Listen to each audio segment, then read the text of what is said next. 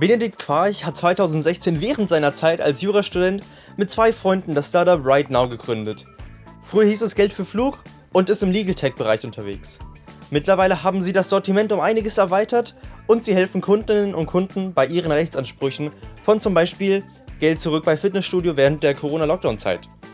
Benedikt erzählt von dem Geschäftsmodell und wie die Produkte aufgebaut sind, sodass Kundinnen und Kunden das Geld zurückbekommen können. Auch teilt er seine besten Tipps rund um das Thema Business Angel Finanzierung. Ein bekannter Investor, der beispielsweise bei Ihnen dabei ist, ist Carsten Maschmeyer. Vielleicht kennen ja einige von euch aus Hülle der Löwen. Wir thematisieren zudem auch die Verteilung der Produkte auf die verschiedenen Standbeine und Benedikt teilt, wie die Insolvenz von Air Berlin große Auswirkungen auf das eigene Startup hatte. Als Jurist dürften natürlich auch Tipps zum Thema Recht für dich und dein Startup nicht fehlen. Hör sehr gerne die Folge rein. Ich hoffe, du kannst einiges von Benedikt mitnehmen. Und damit vielen Dank, Benedikt, dass du heute hier bist. Ja, freut mich sehr. Schön, dass ich dabei sein darf und ja, freue mich auf unser Gespräch. Du hast ja während deiner Zeit im Jurastudent 2016 das Startup Right Now gegründet, welches heute über 50 Mitarbeiter hat. Mit dem Slogan Verkaufe dein Problem. Erklär doch erstmal, wer genau bist du überhaupt und was genau ist Right Now? Ja, das mache ich sehr gerne. Also Benedikt mein Name, das hast du schon gesagt, bin von Hause aus äh, Jurist und habe auch BWL studiert und damals dann nach dem Ende meines Studiums und während ich noch meine Doktorarbeit geschrieben habe, zusammen mit dem Philipp und dem Torben. Den Philipp kenne ich schon aus Schulzeiten, aus Aachen, seit sehr, sehr langer Zeit mittlerweile und den Torben, den haben wir im Studium kennengelernt, dann zusammen Right Now gegründet. Damals äh, haben wir das allerdings noch ein bisschen anders genannt. Damals hieß es noch Geld für Flug, weil es zunächst mal uns thematisch nur um den Flug- und Reisebereich ging. So, worum geht die Idee ist, wir kaufen Forderungen von Verbraucherinnen und Verbrauchern auf, also Rechtsansprüche, die sie mhm. selbst nicht durchsetzen können oder wollen, weil es zu aufwendig ist, zu kostspielig, zu viel Risiko verbunden ist, etc. und zahlen ihnen sofort einen Betrag aus. Ich erkläre es an einem ganz plastischen Beispiel. Du hast während, deines, während des Corona-Lockdowns weiter an dein Fitnessstudio die Mitgliedsbeiträge bezahlt. Das Fitnessstudio war aber geschlossen. Wegen Lockdown durfte es nicht öffnen. Und in diesem Fall sagt das Gesetz ganz klar, wenn das Fitnessstudio nicht geöffnet ist, ich nicht hingehen kann, dann muss ich auch das Geld zurückerstatten. So, du hast jetzt, sagen wir mal, über sechs Monate da jeweils 10 Euro bezahlt, 60 Euro können zurückbekommen. Das Fitnessstudio sagt aber, nee, wir wollen das nicht zahlen, da gibt es eine Sonderregelung im Gesetz, bla bla bla, was alles nicht richtig ist. Aber das heißt, du müsstest jetzt für 60 Euro zum Anwalt gehen, vielleicht eine Klage einreichen bei Gericht und Ähnlichem. Macht keiner. Ja? Viel zu aufwendig, viel zu ähm, zeit- und kostenintensiv. Und da kommen wir ins Spiel. Wir sagen, guck mal hier, für deinen 60 Euro Anspruch kriegst du von uns sofort 30. Ne? Wie mal Daumen. Kommt immer darauf an. Und die kannst du behalten, kannst du aber machen, was du willst damit, äh, mach dir ein schönes Leben. Wir kümmern uns darum, dann dein Fitnessstudio zu verklagen und die 60 Euro zu holen. Und die Differenz zwischen dem, was wir dir gezahlt haben, was wir am Ende bekommen, das ist dann letztendlich der Share für uns. Das ist das Modell, so wie wir es jetzt seit 2017, also seit fünf Jahren, jetzt am Markt anbieten. Man kann uns so ein bisschen einordnen in den Legal Tech Markt, also digitale Rechtsdienstleistungen. Ist jetzt vielleicht ein bisschen der deutsche Fachbegriff, um es mal so zu sagen. Ähm, Genau, das ist es jetzt ganz grob umschrieben. Wie gesagt, früher haben wir das im, äh, nur im Flug- und Reisebereich gemacht, damals hieß es noch Geld für Flug. Da sind wir mit gestartet, haben dann aber über die Zeit hinweg immer neue Themen, neue Verticals, wie wir es nennen, dazugenommen, um so ja unserem Anspruch gerecht zu werden, in möglichst vielen Lebenswelten der Kundinnen und Kunden, der Leute da draußen ähm, relevant zu sein, in den Lebenswelten, wo Rechtsansprüche entstehen die Leute eben solche Forderungen gegen Großunternehmen haben, da direkt äh, einzusteigen und zu sagen, da kaufen. Beispiel, ein anderes Beispiel, ganz aktuell Strompreise. Da geht es darum, ähm, viele Discounter-Energielieferanten haben im Dezember letzten Jahres ihre Kunden einfach rausgeworfen. Gesagt, wir beliefern euch nicht mehr, Lieferstopp, Kündigung, Wiedersehen. Könnt ihr gucken, was er macht. Jetzt ähm, sind die Kundinnen und Kunden dort bei viel, viel teureren Anbietern teilweise Grundversorgung, teilweise neue Anbieter, die auf jeden Fall deutlich mehr an Preisen verlangen, als die Discounter-Anbieter es damals getan haben. Und daraus entsteht also ein Schaden. Ne? Weil wenn ich vorher, sagen wir mal, 20 Euro zahlen musste, jetzt muss ich plötzlich 50 Euro bezahlen, weil ich 30 Euro pro Monat Schaden. Nur weil dieser Stromlieferant mhm. mich rausgeschmissen hat. Sechs Monate mal 30 ist vielleicht ein bisschen mehr als meine 60 Euro im Fitnessspielbeispiel, aber trotzdem immer noch nicht so viel, dass statistisch gesehen, die Leute dort wirklich selbst vor Gericht ziehen würden. Auch da wieder. Fall für uns, kaufen ab, sagen, wir zahlen dir sofort das Geld, brauchst dich um nichts mehr zu kümmern. Du hast uns dein Problem verkauft. Das ist ja der Slogan, wie du ihn auch richtig zitiert hast. Wir kümmern uns dann um alles weiter. Das ist das Right Now Modell. Das ist unser Ansatz, den wir jetzt eben, wie gesagt, seit fünf Jahren betreiben. 60 Mitarbeiter haben wir an zwei Standorten in Düsseldorf und Berlin. Düsseldorf unser Hauptsitz, wo wir auch historisch gestartet sind. Mittlerweile eben auch in Berlin als weiteres Büro. Ja, das waren mal so die Key Facts, glaube ich, zu Right Now. Vielen, vielen Dank. Dann hast du uns schon mal einen sehr, sehr guten Einstieg gegeben. Mich würde doch mal interessieren, wie kommt man als drei Jurastudenten zusammen auf die Idee, ein Legal Tech Unternehmen zu gründen? Ja, tatsächlich ist es so, dass die zwei anderen äh, gar keine Juristen sind, äh, sondern zwei BWLer. Also ich bin der einzige Jurist äh, im Bunde. Die anderen äh, zwei BWLer. Ja, wie kommt man darauf? Es war eine persönliche Erfahrung tatsächlich. Mhm. Also ich habe gesagt, wir sind im Flug- und Reisebereich gestartet und ganz konkret ging es damals darum, nicht angetretene Flüge. Wenn man einen Flug gebucht hat, der Flug findet auch statt. Ich saß aber nicht im Flugzeug, weil ich selbst nicht hin konnte, keine Lust hatte oder krank war oder ähnliches. Dann kann ich mhm. immer die sogenannten Steuern, Gebühren und Zuschläge zurückerstattet verlangen. So. Und diese Steuern, Gebühren und Zuschläge sind häufig ein Großteil des Ticketpreises. Das wollte ich damals machen, als ich einen Flug äh, von Frankfurt nach St. Gallen äh, gebucht hatte, also Zürich ähm, wo der Philipp und der Torben damals studierten, wollte ich die besuchen gehen. So hatte diesen Flug und dann konnte ich aber nicht, ja, weiß nicht mehr genau welche Kunde, konnte also nicht ins Flugzeug einsteigen. Und dann habe ich mal Air Berlin, damals war das noch die gute alte Air Berlin, geschrieben und gesagt, hier Freunde, wollt ihr mir nicht mehr das Geld zurückbezahlen? Mhm. Ja, habe ich einen gesetzlichen Anspruch drauf. Dann haben die gesagt, nee, nee, nee, stimmt alles gar nicht. Und wir, äh, weil du nicht gekommen bist, äh, schuldest du uns außerdem noch Geld, ja, Bearbeitungsgebühr und so und wir, wir zahlen hier gar nichts. Und dann habe ich mir gesagt, das kann nicht sein, Klage eingereicht, äh, Klage gewonnen. Das ging auch sehr, sehr schnell, war top. Und dann habe ich gesagt, alles klar, daraus können wir ein Geschäft machen. Ja, äh, das funktioniert ja äh, einfach und gut. Gucken wir mal, was daraus machen. War ein zugegeben, vielleicht etwas naiver Schluss, aber das ist es, wir, das ist die Geschichte, wie es damals zustande gekommen ist. Und dann haben wir uns überlegt, okay, was ist das richtige Modell dafür? Wie können wir den Leuten am besten helfen in dieser Situation? Die können 50, 100, 150, 200 Euro von Fluggesellschaften zurückbekommen. Ist jetzt der beste Ansatz zu sagen, ja, wir helfen euch den richtigen Anwalt zu finden? Oder ist der beste Ansatz zu sagen, ja, wir versuchen mal Geld zu kriegen, am Ende kriegt ihr dann 60 Prozent, 40 Prozent für uns. Wenn wir nicht gewinnen, na, dann schauen mal, gucken wir mal, ein No-Win, No-Fee-Modell, ein Kasse-Modell. Oder ist der beste Ansatz, guck mal hier, 50 Euro, kannst behalten, ciao, mach was du willst damit, wir kümmern uns um alles weitere. Genau das hat damals im Test Kundinnen und Kunden am meisten überzeugt.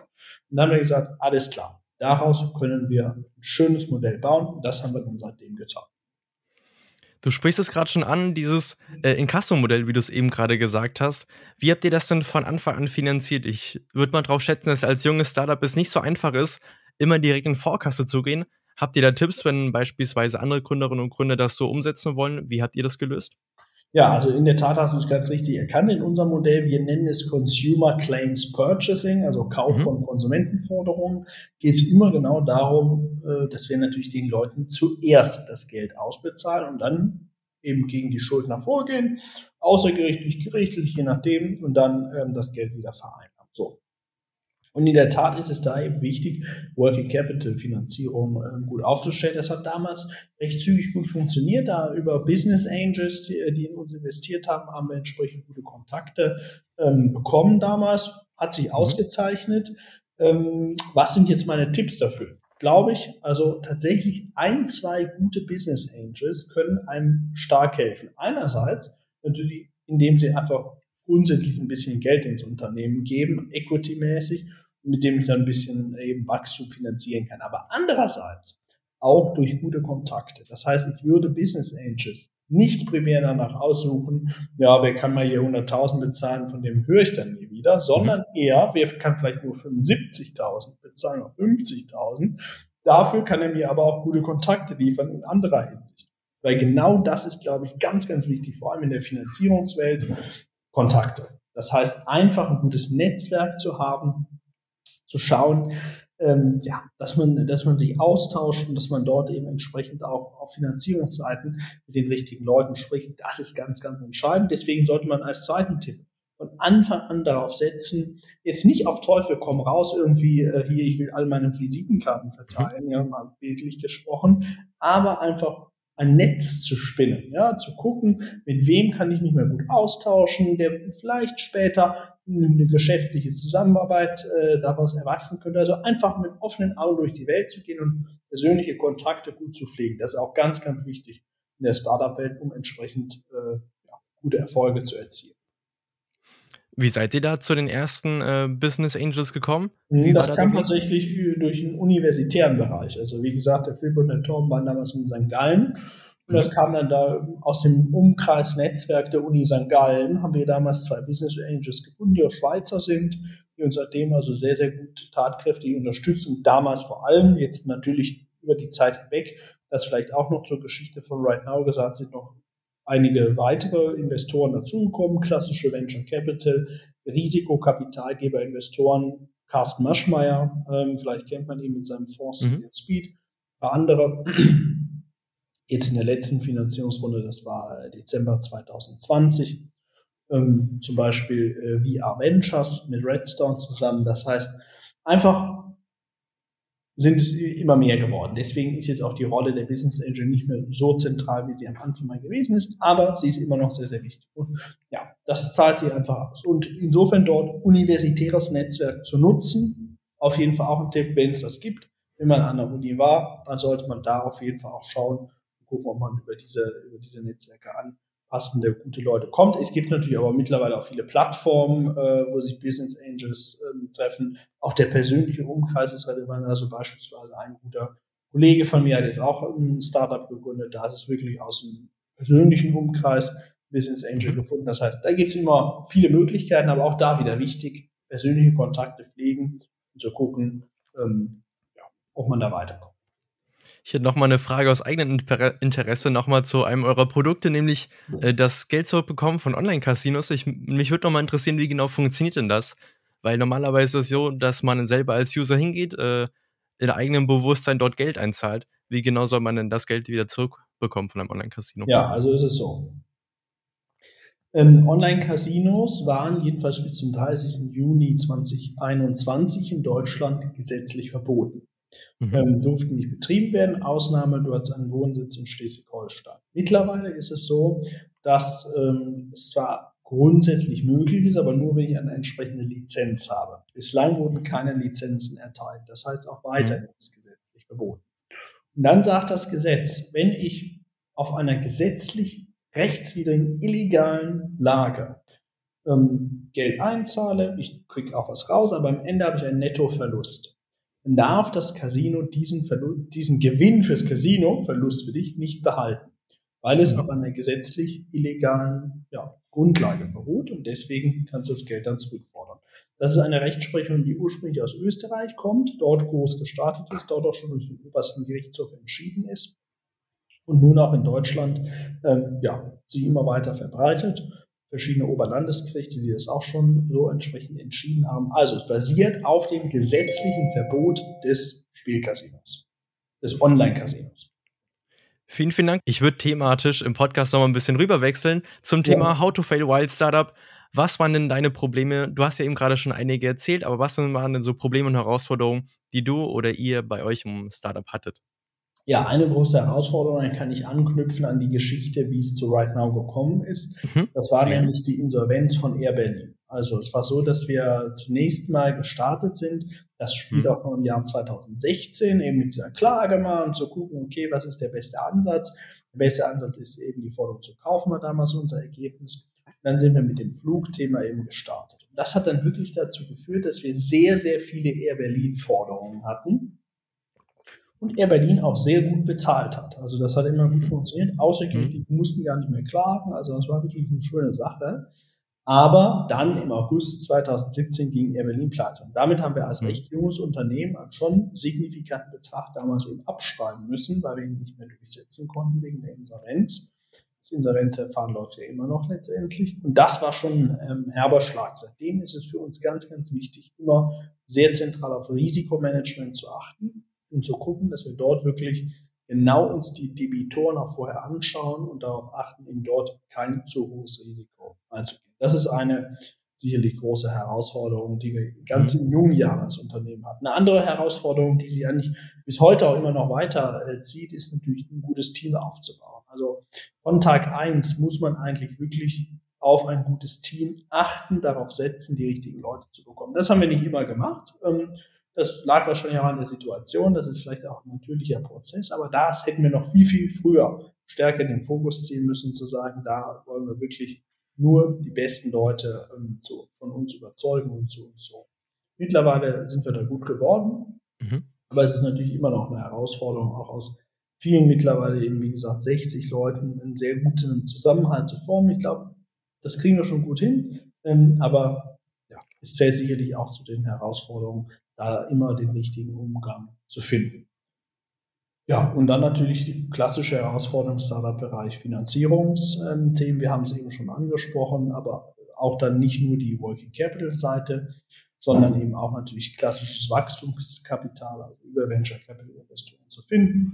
Ähm, der Markt, als wir damals gestartet sind, 2017, war noch ein anderer, als er heute ist, insbesondere auch auf Legal Tech. Damals gab es eine recht große Zurückhaltung, die hat sich deutlich äh, spürbar positiv entwickelt. Aber ähm, immer noch natürlich kommt es auf viele Sachen an. Man muss den Prozess richtig gestalten und ähnliches. Das heißt, es ist auch sicherlich immer wieder eine spannende Herausforderung, ähm, das ja, richtig zu machen. Ich hatte noch nicht so oft Juristen in diesem Podcast, deswegen würde ich dir direkt noch mal ein paar juristische Fragen stellen. Beziehungsweise hast du juristische Tipps, wo du siehst, ja, das machen junge Gründerinnen und Gründer oftmals falsch am Anfang, was äh, vielleicht zu eben diesem Problem führen könnte, dass man äh, juristische Probleme eben mit dem Startup schon bekommt, welche man einfach vermeiden könnte. Ja, tatsächlich arbeite ich auch gerade an einer kleinen äh, Buchveröffentlichung zum Thema mhm. Startup und Recht, äh, wo es auch ein bisschen um genau diese Themen geben soll. Weil, mhm. Also wenn man natürlich wirklich auch eine Firma gründet, äh, Gesellschaftsform gründet, GmbH oder ähnliches, dann ist es schon ganz wichtig, dort von Anfang an gute, solide, vernünftige Verträge zu haben. Vor allem auch, mhm. wenn man Investoren einbezieht, ähm, sollte das von Anfang an wirklich gut und richtig sein. Dann auch lieber den einen oder anderen Euro vielleicht mehr in die Hand nehmen äh, für eine gute Anwaltskanzlei, die sich mit solchen Themen auskennt, dann entsprechend sauber gedraftete Verträge zu haben, als irgendwas zusammen zu kopieren, um mal zu gucken, was passiert. Dann natürlich das Thema Datenschutz. Mhm. Immer wichtiger. Datenschutzgrundverordnung äh, ist überall. Wir sind auch im Bereich Datenschutz tätig und verklagen dort Leute, die es falsch gemacht haben, auf Schadensersatz.